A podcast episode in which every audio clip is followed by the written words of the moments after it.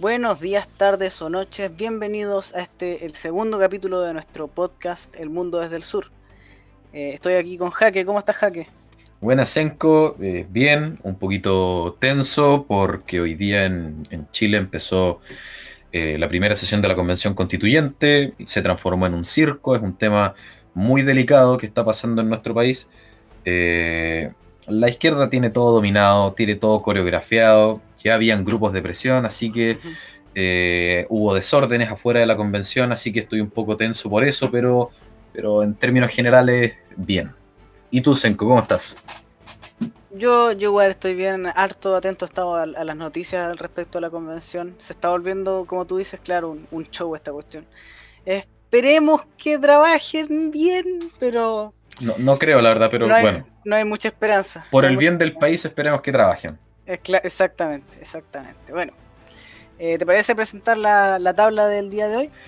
Ok, el día de hoy tenemos dos temas en tabla. Eh, queremos hablar de China eh, en el contexto del aniversario número 100 de, del Partido Comunista Chino y su infiltración también en las distintas capas de la sociedad occidental, sobre todo, aunque vamos a hacer algunos alcances en el contexto internacional. Y el segundo tema que quisiéramos tocar es Latinoamérica en el contexto geopolítico actual, Latinoamérica como un conjunto y cuál es su relevancia en el, en el contexto geopolítico actual. Esos son los dos temas que tenemos en tabla para el día de hoy. Espectacular. Bueno, em, ¿te parece si empezamos con, el primero? Me parece, comencemos con entonces eh, el aniversario de los 100 años del Partido Comunista Chino y el discurso de Xi Jinping. Este discurso eh, se enmarca en el contexto de la, conmemoración por los 100 años de existencia del Partido Comunista Chino. Eh, causó mucho revuelo eh, el tono en el cual Xi Jinping está empezando a hablar. Ya no está hablando solamente como un líder nacional, sino que está empezando también a enviarle señales claras a, sus oponentes, a, quienes quieran ponerse en el camino de, China y, y de Xi Jinping. De hecho, literalmente eh, utilizó el término que quienes, las potencias extranjeras, recibirán un golpe en la cabeza si intentan intimidar o influir en el país. Lo cual es bastante llamativo porque de hecho eh, ese es el tema que nosotros queremos tocar hoy. Cómo China está influyendo en los países, sobre todo en Occidente, pero también en Medio Oriente, también en, África, eh, sus aspiraciones en el mar de la China.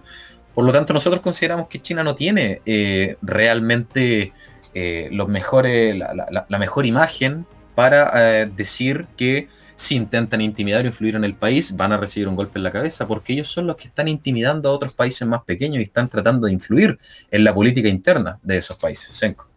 Bueno, sí, yo, yo creo que China está tratando de hacer el juego de, del país colonizado, en ese sentido de victimizarse históricamente, porque China tiene un, complejo histórico de lo que son los 100 años de humillación. Em, en cuanto a, su relación con las potencias tanto europeas como con el mismo Japón. Em, entonces está tratando de jugar con su propia historia, sin embargo, obviamente China ya no es eh, la pequeña y agraria China, este, este es el gigante asiático. Ya, ya, ese papel no le queda, digamos. Ya no le queda, exactamente. Está tratando de, jugar con, con, su historia, como te decía. Y está. Pero ahora está expandiéndose a nivel mundial. Es una potencia yo diría que, China es una potencia mayor que cualquier nación europea y cuyo único rival podría ser Estados Unidos y hasta cierto punto Rusia, aunque Rusia yo creo que ya está quedando más atrás. por economía, digamos, no es Rusia. Claro, por eh, economía. Rusia podría ser, no, sé, por, por, capacidad militar. Claro. Sí. Claro. Pero, pero eh, básicamente está en, este punto con, con, Estados Unidos y donde está proyectando su poder en, como tú dijiste, básicamente todo el mundo. Incluso dentro de la misma Europa. Bueno, eh, claro, sí, dentro de, la misma Europa, nosotros en el capítulo anterior conversamos un poco del, G7, eh, algunas tibias intenciones de la Unión Europea, de las potencias europeas para poder frenar un poco el avance chino, pero es que realmente nadie quiere ponerse en el camino de China. Y si a mí me pregunta, yo hoy día traigo eh, en parte una crítica a la democracia liberal occidental que nosotros habíamos tomado por el mejor sistema eh, posible para, los países, el mejor, el más conveniente. Pero tal vez no será hora de empezar a cuestionarse un poco eh, la, fortaleza que nos da la, democracia Porque China, en mi opinión, nos está demostrando que la democracia no es nuestra fortaleza, sino que es nuestra debilidad. Y les voy a poner un ejemplo. Occidente nunca había estado, bueno, salvo los casos excepcionales que terminaron en las tragedias de las guerras mundiales, pero desde la última guerra mundial no había estado nunca tan polarizado políticamente, eh, hasta Estados Unidos incluso, que es la potencia occidental por excelencia. Em, por lo tanto, llega, por ejemplo, Trump al poder, lleva a cabo un, paquete de políticas públicas de una tendencia muy marcada, está cuatro años, luego llega Biden y echa por el piso todo lo que Donald Trump había hecho. Claro que continuó alguna. Continuó, Donald Trump logró eh, establecer con firmeza el hecho de que hay que enfrentarse a China. Los demócratas estaban diciendo que había que seguir enfrentándose a Rusia. Ya parece que eso eh, va a quedar un poco en el pasado. Em, pero a, lo que voy es eso, llega una tendencia política en un país occidental, hace su programa, luego llega la tendencia política opuesta y echa abajo todo ese programa y empieza con su programa propio. ¿Y eso qué produce? Produce que los países no tengan lo que se llama un proyecto país, no puedan proyectarse a largo plazo. Como China sabe que van a estar los próximos 10, 20, 30, 40 años en el poder, pueden decir, nosotros de aquí a 5 años vamos a hacer tal cosa, vamos a crecer en tal eh, área de la economía, vamos a expandir nuestra influencia política hasta tal nivel, eh, y tienen claro que lo van a lograr porque tienen la fuerza, y luego en cinco años más van a poder hacer eh, expandirse en otro tema. Pero Occidente no puede hacer eso, entonces ¿cómo realmente Occidente va a poder enfrentarse a China?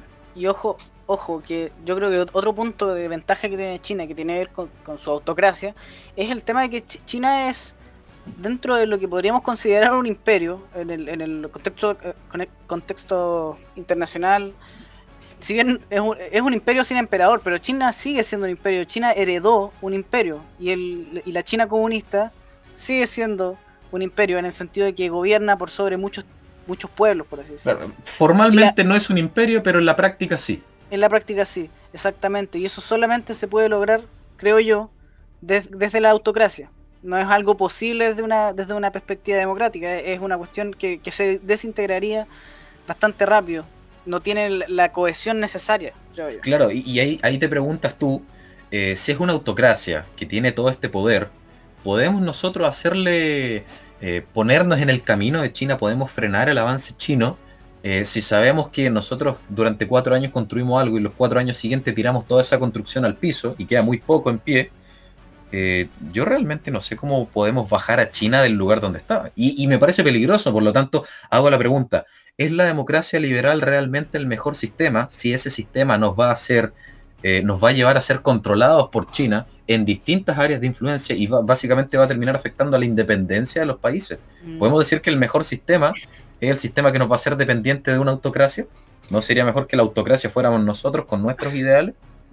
Ahí está, e, es un, es un dilema, básicamente, porque... Exacto. Creo yo que, por supuesto, el Estado democrático y la democracia es, es, es la mejor forma de vivir dentro de una sociedad. El problema que estamos enfrentando en la actualidad es que no es competitivo con las autocracias en el sentido de, la proyección de poder y básicamente las autocracias van a terminar pasándole por encima a las democracias. O por lo menos eso es lo que, eso es lo que uno puede proyectar respecto a lo que es.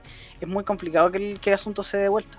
Claro, y, es cosa de ver lo que está pasando, por ejemplo, en las muy incipientes, y tal vez ni siquiera cabe el nombre, pero bueno, democracias en África. De hecho, tú conoces bien el ejemplo africano. Claro. Eh, bueno, tomando en cuenta el ejemplo africano y, también hablando de la influencia china, eh, tenemos el caso de la, de la Comisión de la Unión Africana, que fue un, un regalo de China fue el, edificio, digamos. Claro, el edificio de la, Unión Africana. Fue, fue un regalo de China. Eh, se hizo con dineros chinos, se hizo por empresas chinas y se hizo por trabajadores chinos. Y fue, fue un, entre comillas, muy generoso regalo de, Pekín para, para el continente africano. Resulta que, que este regalo venía con una trampa. Venía con una trampa y es que eh, en la noche, en medianoche, cuando está totalmente abandonado el, centro, em, todos los datos eh, informáticos que almacenaban los servidores de, este centro de la comisión eran enviados hasta Shanghái de manera secreta. O sea, todo lo que pasaba a nivel relevante en la política africana, y a, medianoche toda esa información llegaba a Shanghái. Llegaba a Shanghái. A manos chinas y, claro, esto se hizo sin, obviamente se hizo sin preguntarle a nadie. Y posteriormente, claro, fueron los, los mismos africanos los que, los que se dieron cuenta de esta situación y tuvieron que, revertirla.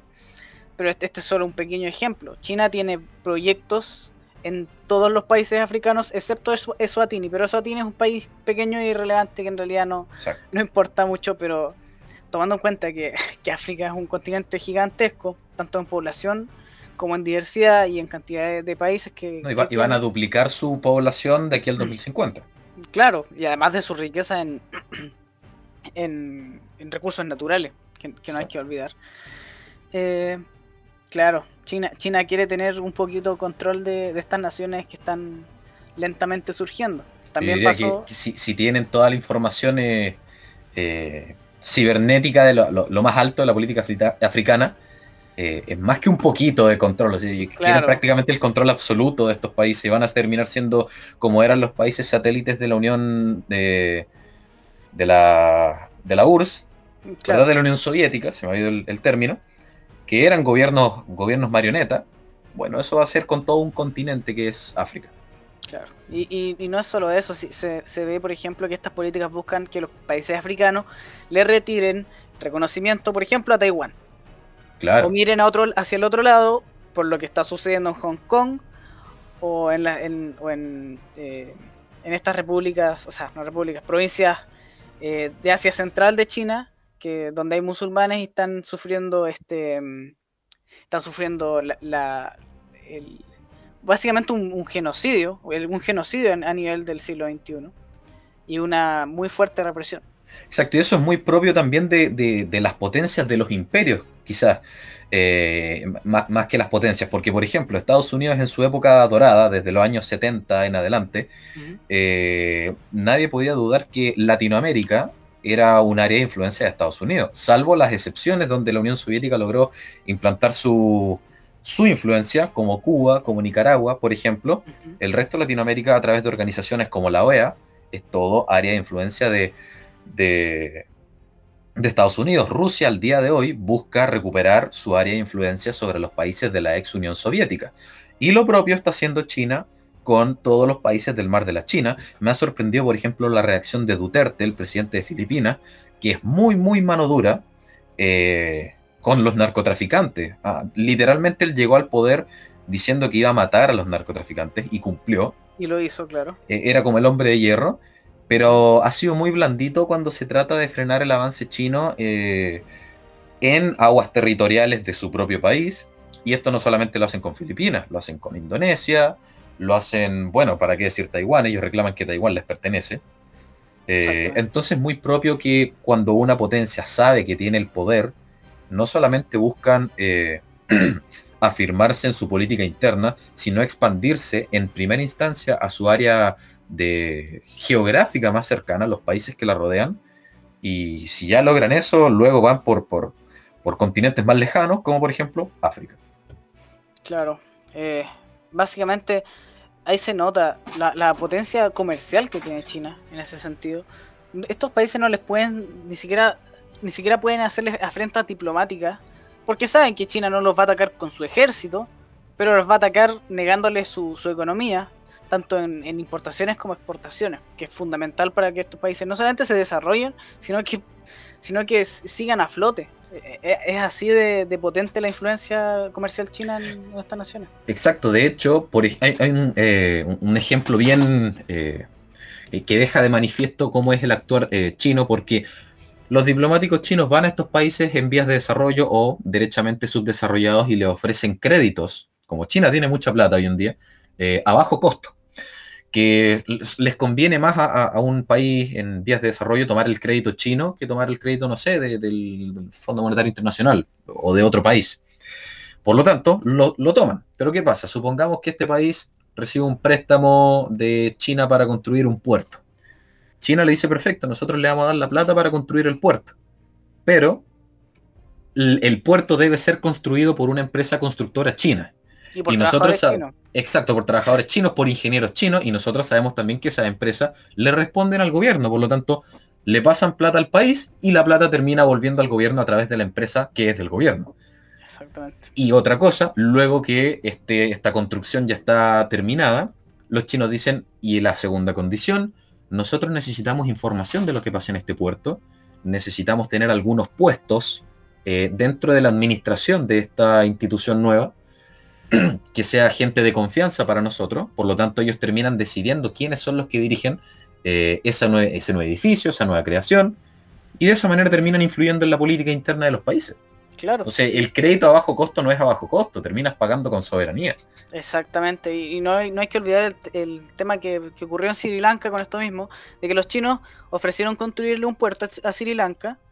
Sri Lanka no pudo pagar el préstamo que, que significó pagar este puerto, y China le ofreció, le dijo, bueno, si no puedes pagarme el puerto, por lo menos que sea una concesión china por, 90, por 99 años.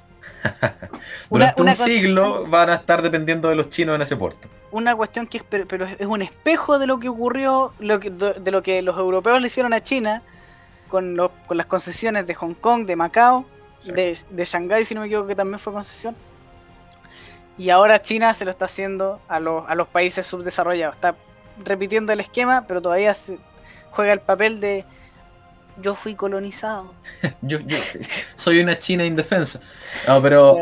Exacto, y eso es solo un ejemplo de, cómo los tentáculos de China eh, se manifiestan en el área económica, porque obviamente si, si tú controlas un puerto, dice, bueno, sabes lo que entra por ese puerto, sabes lo que se exporta, sabes lo que se importa, entonces terminas generando inteligencia, hasta inteligencia militar si tú quieres. Y terminas teniendo información relevante de los países.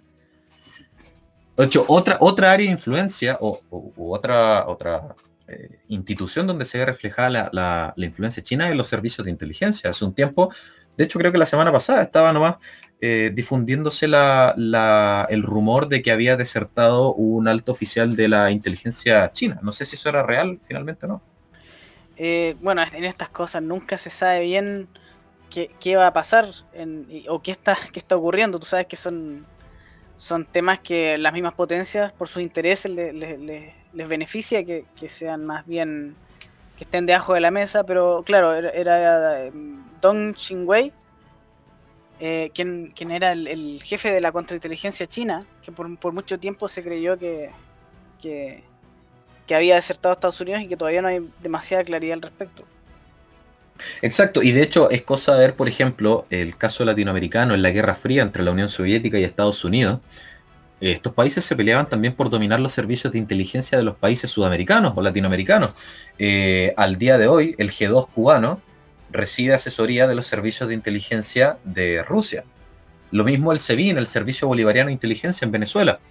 Eh, porque eh, utilizando estas instituciones, por ejemplo, utilizando el SEBIN, eh, la dictadura venezolana logró hacer una limpieza de oficiales en el ejército venezolano que pudieran ir en contra del régimen y pudieran eventualmente organizar un golpe de Estado. Entonces limpiaron esas instituciones utilizando servicios de inteligencia.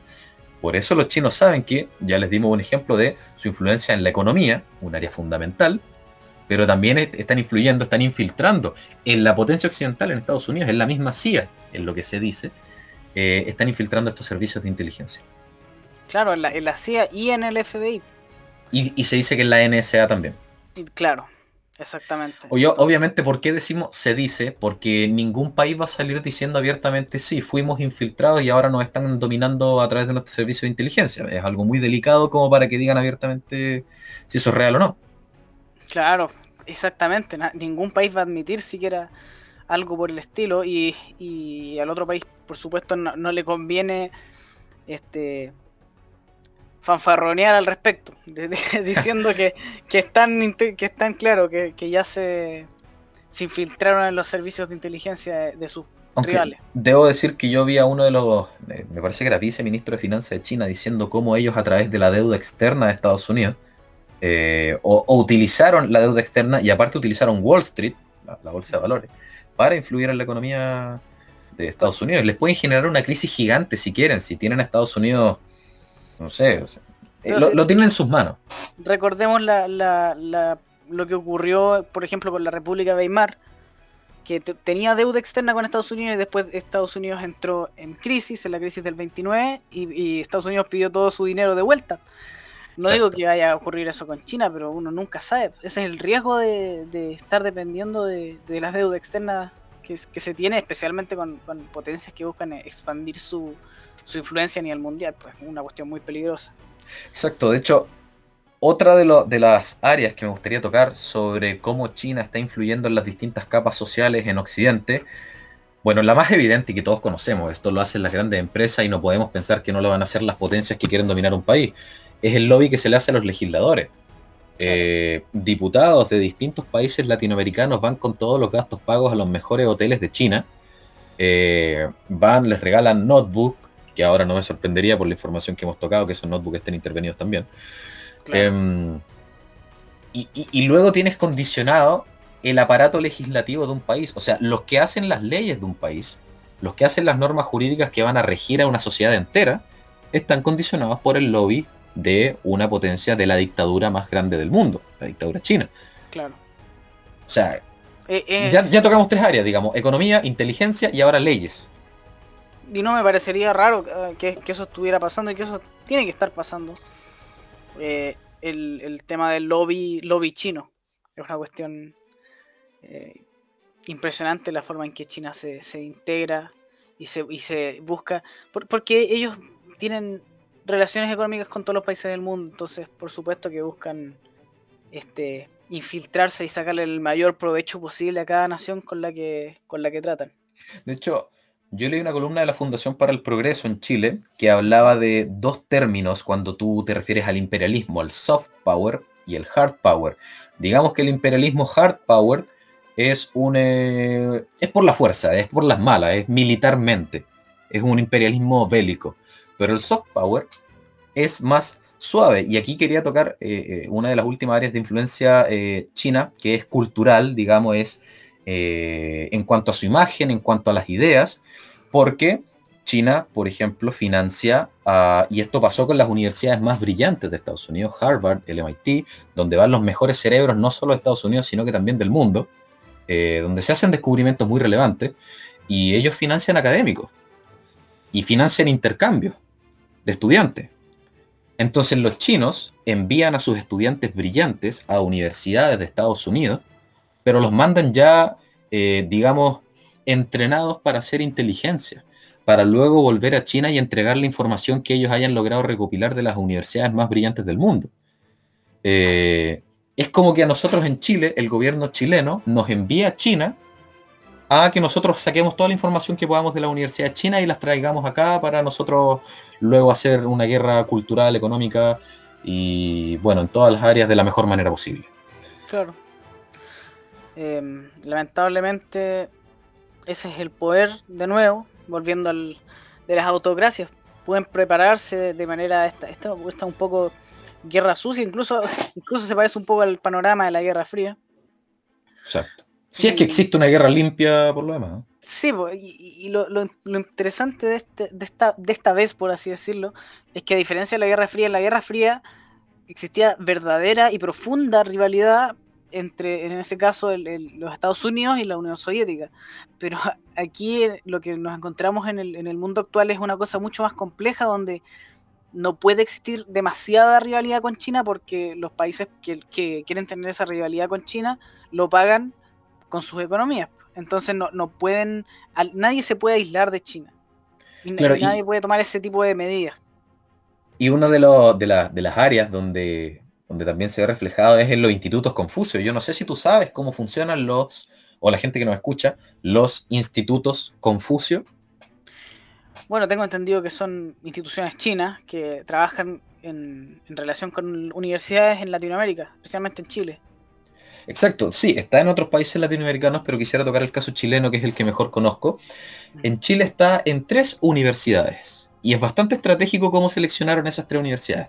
Los institutos Confucio son instituciones pagadas por el gobierno chino que se ponen en distintos países para hacer propaganda, para limpiarle la imagen al régimen. Entonces, se ponen en Chile en tres universidades. En la Pontificia Universidad Católica de Chile, que es la mejor universidad de Chile, o de las mejores, para el que diga que es la U de Chile, pero bueno. es la mejor universidad de Chile, por lo tanto salen los mejores profesionales, que luego se ubican en los mejores puestos de poder económico, en el mundo empresarial, pero en el sector público también, en el Estado. Van a ser parlamentarios, ministros, etc.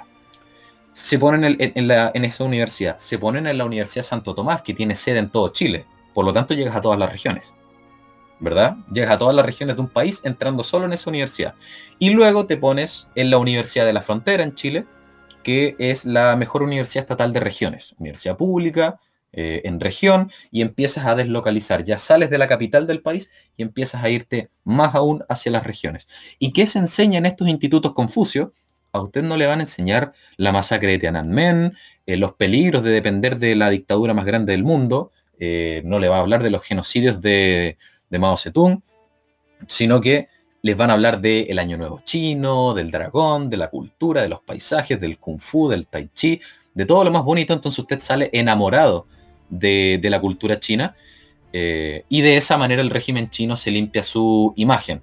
Como tienen financiados a, los académicos también, los académicos de estas universidades no se quejan contra el Instituto Confucio.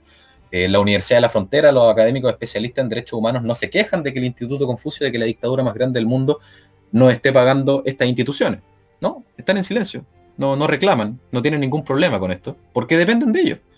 Entonces, de esa manera terminan controlando también el sector académico, la área de las ideas, donde se crea, donde nace la batalla cultural, y con eso, a futuro, va a controlar el país entero, porque todos esos académicos van a educar a las nuevas generaciones de jóvenes que luego van a ubicarse en instancias de poder. Y bueno, básicamente eso en relación a, China. Eh, y ahora me gustaría pasar al siguiente tema, se nos ha pasado un poquito el tiempo. Eh, el segundo tema en tabla hoy día era Latinoamérica en el contexto geopolítico actual. ¿Qué rol cumple, qué pinta Latinoamérica en el contexto geopolítico actual, en la política mundial? ¿Qué opina Senko sobre Latinoamérica? Bueno, opinar de Latinoamérica es, un tema bastante amplio. Yo creo que lo mejor podría ser verlo un poquito desde el punto de vista histórico, para partir, de una forma bastante rápida. Latinoamérica, por supuesto, eh, surgió de las, principalmente de las colonias españolas y la colonia portuguesa de, Brasil. Eh, la mayoría de su tiempo como entidad fue una colonia y hace aproximadamente 200 años empezaron o, empezaron a, tener éxito los procesos independentistas en, nuestro continente o en la gran mayoría de este dejando a estas ex colonias como naciones, naciones soberanas. Un fenómeno que ocurrió especialmente en el hemisferio norte fue la, influencia, y no solamente influencia, sino que eh, el, cómo Estados Unidos terminó imponiéndose por sobre México y también por sobre las naciones centroamericanas, y también cómo intervino eh, Estados Unidos para, entre comillas, liberar a Cuba y a Puerto Rico, a Puerto Rico que en realidad terminaron anexándolo. Em, en cuanto a Sudamérica, tenemos el, ejemplo de Brasil como, yo diría, el, gigante sudamericano, por supuesto. En México también está surgiendo eso, el, periodo mexicano de, humillación, por así decirlo, de inestabilidad producto de la, influencia estadounidense y de títere. Ese, ese periodo ya pasó hace, hace décadas ya. Está surgiendo como su propia potencia, sin embargo, por supuesto, teniendo en su frontera norte a la, gran potencia mundial de Estados Unidos, por supuesto que queda un poco en la sombra de este y, queda mucho por, por, desarrollarse también como, nación. No, y, digamos que si bien está surgiendo, eh, el gobierno actualmente de López Obrador ha sido un desastre. Ah, sí. El narcotráfico, digamos. Sí, yo, yo, me refería a grandes rasgos, pero sí, tiene, tiene muchos flagelos que, a, los que debe enfrentarse y, que son cosas que, que, están todavía muy al debe y que básicamente lo hacen un, un país subdesarrollado y entre comillas, y no por terminar, no por malentender el término, pero latinoamericano. Exacto. Eh, y lamentablemente cuando uno dice latinoamericano, de inmediato se te viene a la mente subdesarrollo máximo en vías de desarrollo. Eh, Chile y Argentina han, han, tenido ya históricamente un par de ocasiones de, de, alcanzar el desarrollo. De hecho, se dice que Argentina es el único país que después de alcanzar el desarrollo volvió a subdesarrollarse. Claro. Eh, ellos, eh, si, bien tú hiciste la mención de, Brasil y de México, eh, Argentina también por territorio, porque tiene una buena cantidad de población, son más de 40 millones, casi 50. Em, alcanzaron el desarrollo, eran el país más avanzado de Latinoamérica y ahora son un país subdesarrollado más y, van empeorando también. Por lo tanto, básicamente nosotros podríamos concluir que Latinoamérica en el contexto geopolítico actual es bastante irrelevante. ¿eh? Cuando nosotros conversamos de, de la influencia, hablamos del G7 y de la Unión Europea, hablamos de Estados Unidos, hablamos de Rusia, hablamos de China. Em, pero nadie más, o sea, nadie dice Latinoamérica puede ser también aquí un factor relevante. Pareciera que Latinoamérica no está, no está siendo relevante en el área internacional en este momento, como si no hubiera ningún proyecto. Y es que de eh, hecho yo considero que no lo hay. Sí, lamentablemente el, rol de, de, Latinoamérica no es muy distinto al rol de, de África, de los Balcanes, de eh, Medio Oriente, incluso Medio Oriente yo diría que es más que, es más importante en el, en el mundo geopolítico que Latinoamérica. tal, vez por, eh, eh, por el petróleo, ¿verdad? Emiratos Árabes Unidos, Irán con su armamento nuclear, que yo creo que tienen, Israel, entonces claro. por su ubicación y por el petróleo, básicamente. Medio Oriente es más relevante en el contexto internacional que Latinoamérica. Exactamente, entonces nos encontramos con este paradigma de, del eterno subdesarrollo, de naciones con, problemas internos serios, como lo es Colombia, como lo es México, como lo es este, El Salvador, con eh, una criminalidad disparada, como es también en Brasil, eh, que si bien se, se, redució en parte, pero, pero sigue dentro del mismo, el mismo complejo latinoamericano. Bolsonaro ha hecho una buena pelea. Eh, por ahí ustedes pueden estar, quienes nos escuchan, de acuerdo no con con el, modelo que Bolsonaro quiso implantar, pero es que el Estado de Brasil era bastante grande, bastante eh, burocratizado, muy antiguo, y Bolsonaro eh, eh, en gran medida llegó a, agilizar muchos procesos, privatizó algunos servicios públicos y hizo una baja de impuestos, Brasil está creciendo bien, pero fuera de eso, el resto de países latinoamericanos, Uruguay tal vez podría salvarse, no estamos muy bien. De hecho, tú hace un rato dabas el ejemplo de la Unión Africana y de cómo ese edificio de la Unión Africana le terminaba entregando toda la información a medianoche a Shanghái, o sea, a China. y, Latinoamérica yo creo que se ha salvado de un, poco, un poco, ojo, de eso estamos un poco mejor que, África, porque Estados Unidos en su mejor momento se encargó de desarrollar una institucionalidad como la OEA, por ejemplo. Eh, y de esa manera, eh, claro, tú... Eh, terminas por establecer cimientos más fuertes de la influencia estadounidense en Latinoamérica. Pero incluso así, China está empezando a meter sus tentáculos en Latinoamérica. Por supuesto. Em, yo creo que el, principal ejemplo de, la influencia China, mm, yo creo que probablemente es Venezuela. Probablemente es Venezuela. De hecho, si bien Rusia sigue teniendo influencia en Venezuela, influencia importante, China está cumpliendo un papel de de, ser garante, por así decirlo, del, régimen de Maduro eh, en conjunto con Rusia. Exacto, pero y, consideramos también el, rol de, Rusia en Venezuela. Y mucha gente dice que, tienen en mente todavía la Unión Soviética, que Vladimir Putin es de izquierda. No. E, exacto, sí. No, no, es de izquierda. Ustedes deben considerar algo. Vladimir Putin es un nacionalista que tiene a mucha, bueno, Estados Unidos en contra, ahora es más bien cercano a, a China eh, pero Vladimir Putin como nacionalista va a buscar lo que sea mejor para Rusia y la cantidad de petróleo que tiene Venezuela es favorable para él. Y terminas también por hacerle un daño a tu potencia rival, que es Estados Unidos, eh, quitándole un país entero de su área de influencia. Y un país importante. Exacto, por lo tanto, cuando ustedes eh, escuchen que Putin o Rusia va a apoyar a Venezuela, no lo vean en el marco de izquierda versus derecha, sino en el, en el contexto geopolítico. De, en el hecho de que Rusia está tratando de reducir la influencia de Estados Unidos y aumentar la suya. Exactamente, lo hacen en desmedro de, en, desmedro de, y para asegurar los recursos también. Exacto, y en relación a, a, Latinoamérica en el contexto geopolítico actual, me gustaría hacer un, pequeño alcance. Eh, entre los años 50, 60, eh, hubo una iniciativa en, en Argentina, porque nació por Perón, para crear el ABC. ¿Qué era el ABC? ABC significa Argentina, Brasil, Chile. Quería crear un bloque con estos tres países para disminuir la influencia de otros países, de las potencias, ¿verdad? Eh, de Estados Unidos, de, la Unión Soviética, de China, aunque China en ese momento no era tan relevante, más bien estas dos potencias. Eh, como una manera de decir, ¿saben qué? Nosotros los sudamericanos también podemos. a través de gobiernos nacionalistas, Perón en Argentina, Carlos Ibáñez del Campo en Chile y Getulio Vargas en Brasil, estaban haciendo todas estas gestiones para empezar a trabajar en conjunto. Y de hecho, yo esto lo vi en un documental donde el, tipo ahí hablaba y decía, ¿qué pasa en el concierto geopolítico, en, la política internacional, si se une Uruguay, Ecuador, Bolivia? Y perdón si alguien de estos tres países no escucha. No pasa nada porque son países eh, más bien chicos, incluso en Sudamérica. Pero si se une Argentina, Chile y Brasil es distinto. Tienes al gigante sudamericano, la economía más grande, tienes al país más avanzado de Latinoamérica que es Chile, tienes a Argentina que en ese momento era de la, estaba dentro de las 10 potencias industriales con, con Perón, tienes acceso al Atlántico, tienes acceso al Pacífico, tienes cercanía con la Antártica. Es muy relevante un bloque con estos tres países. Claro, lamentablemente no, no, no surgió este, este, este bloque.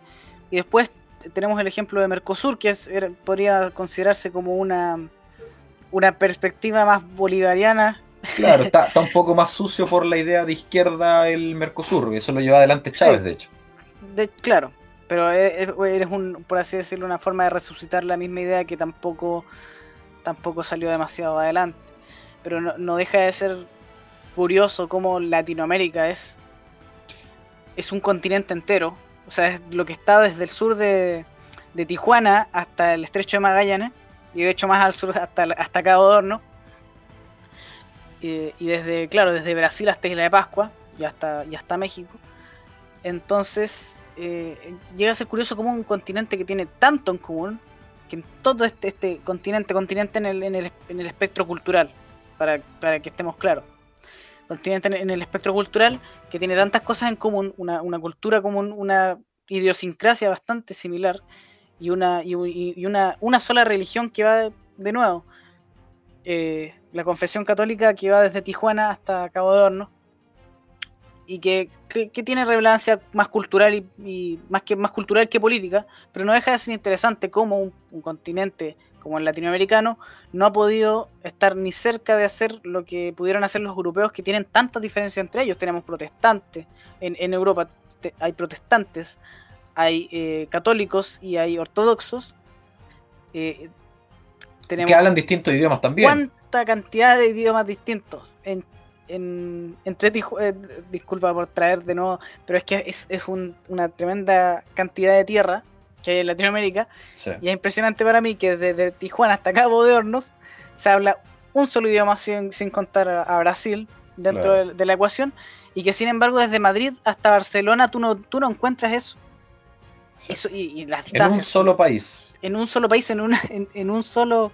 Claro, en un solo país, en, una sola península, que es la península ibérica, tú encuentras eh, está el vasco, está el castellano, está el, el, catalán, está el portugués, y no, y aquí tenemos la, ventaja del, lenguaje. Aquí todos hablamos un mismo lenguaje y si, lo expandimos a Brasil son dos, que no es nada comparado con lo que hay en la Unión Europea. No, y, en realidad para la persona que habla español aprender portugués no es tan complejo, pero para una persona que habla español en España, aprender, eh, no sé, polaco, alemán, francés, ahí hay un poco más de complejidad. Eh, me gustaría, Senko, para ir cerrando, eh, ya, ya, se nos ha pasado un poco el tiempo. ¿Qué podría hacer Sudamérica o Latinoamérica para, digamos, empezar a ser un actor más relevante en el contexto geopolítico actual? Porque pareciera que vamos a pasar de ser, de pasar de ser la colonia española, o algunos dicen que era una colonia, que era parte del Reino de España, pero bueno, pasar a ser dependientes de España, a luego a futuro pasar a ser dependientes de Estados Unidos y ahora pareciera que vamos a pasar a ser dependientes de China, pero no podemos ser independientes alguna vez realmente. ¿Qué, se te ocurre a ti? Llega a ser trágico. Uy, llega a ser trágico y es difícil porque las divisiones en políticas en Latinoamérica yo creo que nos van a dificultar mucho una, una unión real. Sería bueno que se tomaran que se tomaran pasos para, para buscarlo, especialmente entre, entre, las, entre las naciones que tienen similares ideales. Pero, pero lo veo difícil. Además de que, de que cualquier intento de, de, forjarnos como... No, no, estamos hablando de una, de una federación latinoamericana ni de una Latinoamérica unida, nada por el estilo, pero estamos hablando de una mayor unión entre nuestros países y que, podamos desarrollarnos juntos. Claro, una mayor colaboración. Exactamente, una mayor colaboración que podamos desarrollarnos en conjunto mitigar un poco esta, esta influencia eh, extranjera. Que ojalá que, saliera de Hispanoamérica o del mundo hispanohablante o del mundo iberoamericano, ya extendiéndolo más a, a, la península ibérica con los portugueses y los españoles, algo, algo más propio de nosotros, algo que, que, que realmente sirva para, para darnos para darnos unión, para darnos progreso y, que nos alimente a, nuestro propio continente, por así decirlo. Sí, de hecho, eh, pensadores de la geopolítica como el ruso Alexander Dugin ya han hecho el comentario de que ellos consideran que si queremos crear, porque eso es lo, que quiere Vladimir Putin y tipos como Dugin, que es muy relevante en Vladimir Putin, quieren crear un mundo multipolar. Nosotros vamos a pasar del contexto de Guerra Fría a un mundo bipolar, luego cayó la Unión Soviética y era un mundo unipolar donde era Estados Unidos principalmente la potencia mundial, y vamos a pasar de ese mundo unipolar a otro mundo unipolar pero dominado por China. ¿Y qué decía Dugin? Que lo mejor, lo más sano es crear un mundo multipolar. Rusia como una potencia, Estados Unidos, China y Latinoamérica como un conjunto, porque claro, como dices tú, tenemos un idioma en común, tenemos una cultura, tenemos una historia en común, tenemos una religión en común. Nosotros tenemos todo para formar un bloque en común y empezar a, desarrollarnos por nuestros propios medios, ponernos de pie, empezar a desarrollar nuestra tecnología y no ser una nueva colonia. De hecho, yo había pensado, si Perón ya en esa época hablaba de que un ABC, una Argentina, Brasil, Chile, eh, era relevante para el concierto geopolítico actual, yo pienso, Uruguay, que también es un país pequeño, pero está bastante bien, Paraguay, y ahí ya tendrías a todo el cono sur. ¿Y por qué no a las expotencias colonizadoras con las cuales tenemos historia en común? ¿Por qué no Portugal y España? Estaríamos en dos continentes, dominaríamos el Atlántico, o quizás no dominar, pero influiríamos de gran manera, tendríamos acceso al Pacífico, muchos recursos naturales, buenas universidades. Tendríamos una unión tangible con la Unión Europea. Entonces sí, y, además que España y Portugal ya no tienen el poder de dominar, Claro, si, hacemos un tratado con España, España no nos va a poder poner el pie encima, porque ya no es lo mismo. Pero podemos colaborar. Pero China sí nos puede poner el pie encima. Exactamente. Sí que yo creo, en resumen, Senko, esa es mi opinión, no sé qué crees tú, hay que eh, renacer o ayudar a renacer el nacionalismo en Latinoamérica, que los latinoamericanos piensen que pueden, porque realmente pueden. No podemos pasar de ser colonia de un país a otro, a otro y a otro y estar condenados así para siempre. En algún momento tenemos que hacer un proyecto en conjunto y un proyecto de nosotros, para nosotros y salir adelante nosotros. Y además del, nacionalismo, que yo creo que también es fundamental aquí, es la perspectiva iberoamericana. Como, como un todo, como una como un universo, por así decirlo, nuestro. No hay que aceptar la leyenda negra de que nos vinieron a matar. Oiga, si usted nos escucha y usted es de apellido Rodríguez, González, Fernández, eh, usted no es descendiente de indígenas. Usted es descendiente de españoles. puede, tener un porcentaje, ¿verdad? Sí. Pero usted es más hispano, usted vive en casa hispana, habla el idioma español, eh, va a instituciones que heredamos de España. Eh, no puede estar odiando lo que usted es es difícil, es difícil ver al español, entre comillas, bien grandes, como el colonizador cuando uno se ve al espejo y muchas veces ve un español. Exacto. Por lo tanto, ese es básicamente el llamado. Tenemos elementos en común. No pasemos de ser colonia de una potencia a ser colonia de otra.